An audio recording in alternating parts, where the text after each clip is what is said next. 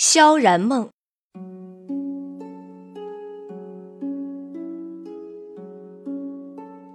君不见黄河之水天上来，奔流到海不复还。君不见高堂明镜悲白发，朝如青丝。我脚步猛地一顿，脸上神色僵硬，直看得心会一阵害怕，以为我中了邪。我却是慢慢转震惊为狂喜，提起裙摆，身形一晃，也顾不得敲门，直冲进去。屋里念得正入神的少年声音一顿，有些怔愣地看着满脸惊喜的我。我冲到他身前，一把握住他的手，兴奋地问道：“你怎么会这首诗？难道，难道你也是？”他被我抓得面上一红，随即尴尬地抽回手，不悦地道：“你是谁家的姑娘？不知男女授受不亲吗？怎的完全不知礼仪羞耻？”我兴奋的心情一滞。这么八股的语言，这么封建的思想，但还是怀着万分之一的希望问道：“你从何处知道这首诗的？说不定，说不定真的还有一个穿越来的倒霉鬼。”你这人可真是孤陋寡闻。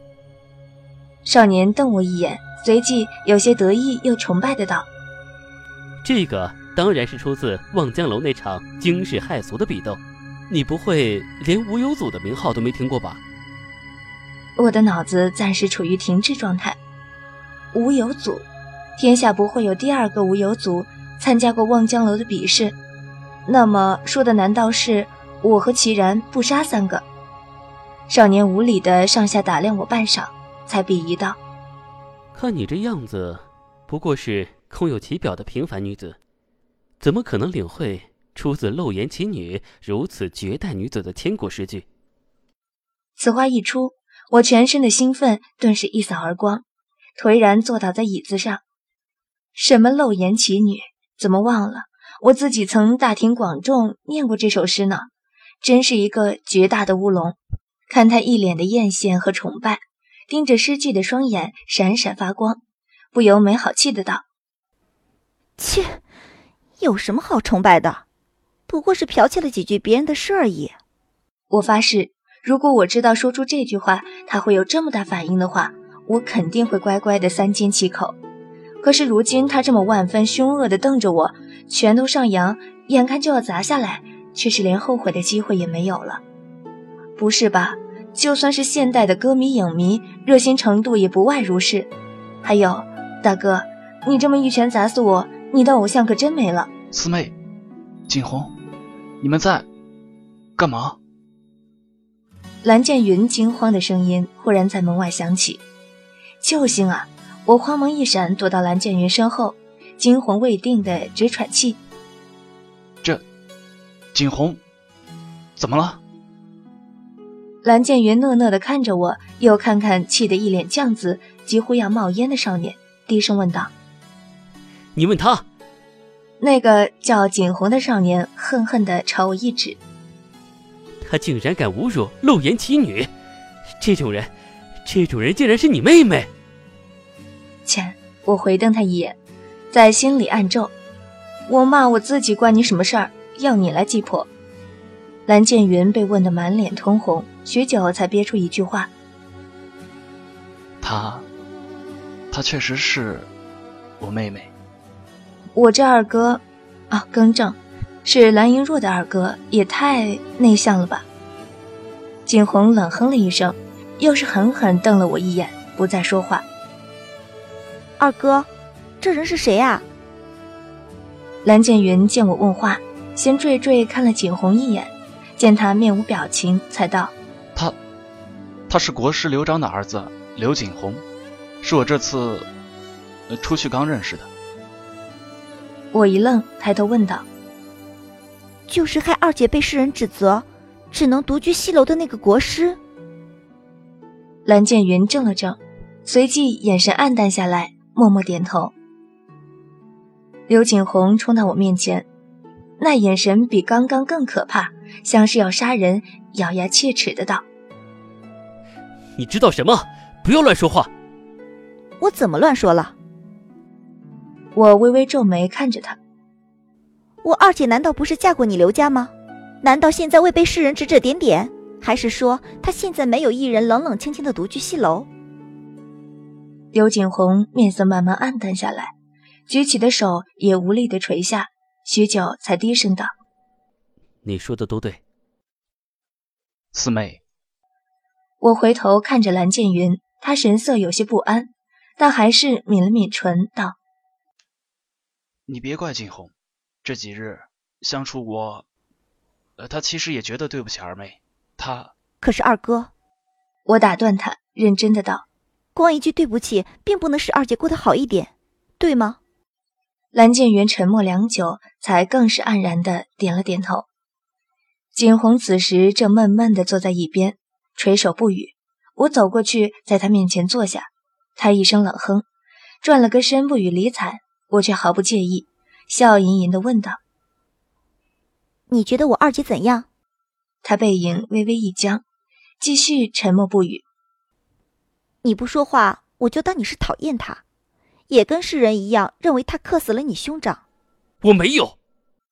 他急急的回头，涨红了脸，大声道：“我心里暗笑，就你这点心思，我还看不出来，面上却依旧不信的指责。那你为何至今没来看望过我二姐一次？”他不敢看我的眼睛，神色不安而紧张的道：“我我不能来，她是我嫂嫂。”哼，那不是更奇怪吗？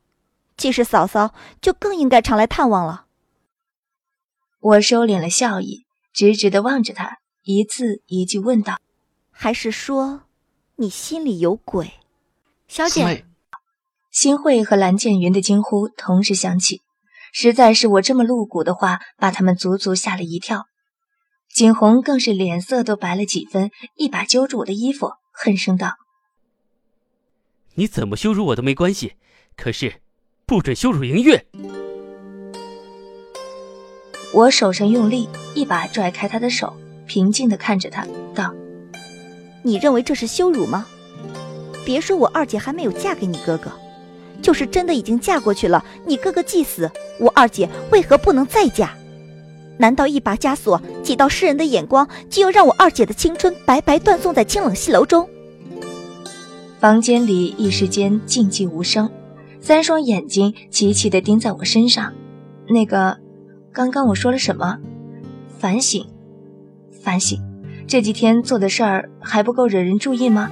怎么一想到将终身独居西楼的蓝银月，一看到这热心崇拜着我的冲动少年，那些莫名其妙的话就句句脱口而出了呢？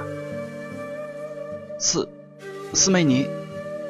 蓝剑云呆呆地看着我，竟说不出一句话。我嫣然一笑，道：“二哥。”难道你不希望二姐幸福吗？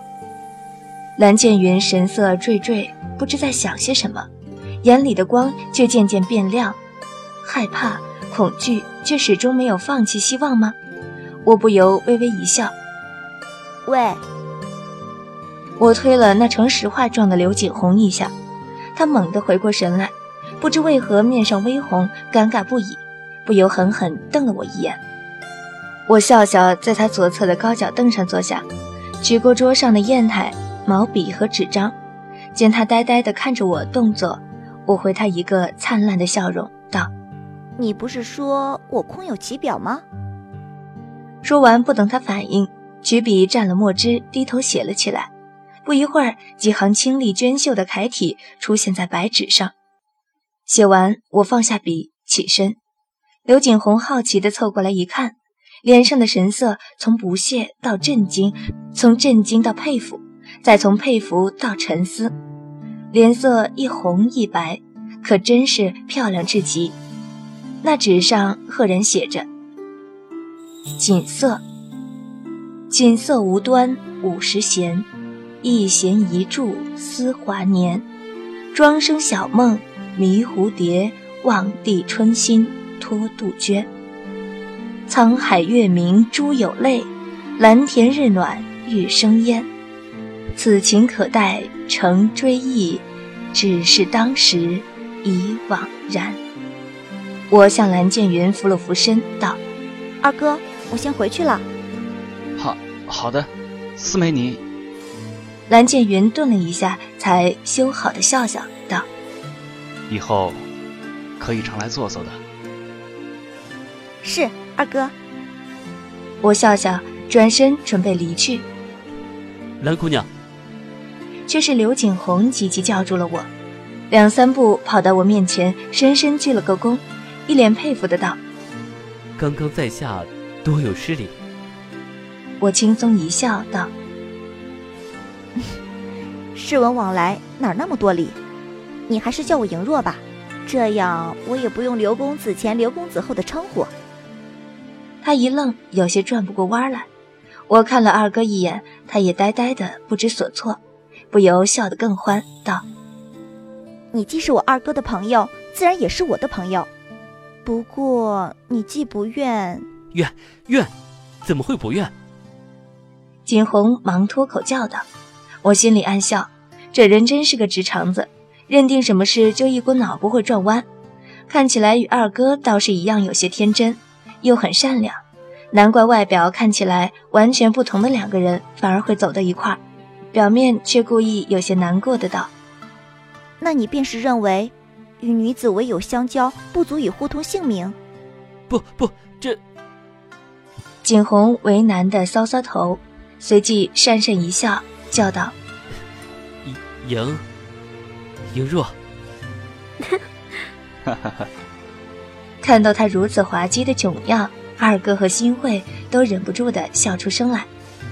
景洪笑过之后，我收敛了嬉皮笑脸，认真的看着他道：“有句话希望你记住：花开堪折直须折，莫待无花空折枝。”我二姐的青春和生命都经不起蹉跎的。在即将步出门口的时候，二哥叫住了我：“四妹，这次回来你变了好多。”这是全相府都知道的事，你反应未免也太慢了。我微微一笑，问道：“ 那二哥是变好了还是变坏了？”二哥听了一愣。有些尴尬的思索了半晌，才又修好的笑笑道：“我也不清楚，反正就是有些变化。”我忍不住笑出声来。这二哥还真不是普通的傻。忽然一愣，我从什么时候开始这么自然的在心底称呼他为二哥的？微微一笑，有什么关系呢？至少他是至今为止第一个真心关心蓝英若。而又无心其他企图的蓝家人，景洪似乎刚从我的话中回过神，抬起头来瞪了他一眼，骂道：“笨蛋，自然是好的。”我见二哥不由瑟缩了一下，眼底的笑意却很浓厚。新慧捂着嘴笑出声来，我也忍不住莞尔。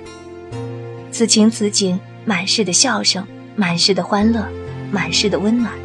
还有那看不见的流光溢彩，让我忍不住有些迷惑，有些沉溺。是否这样的生活也可以幸福？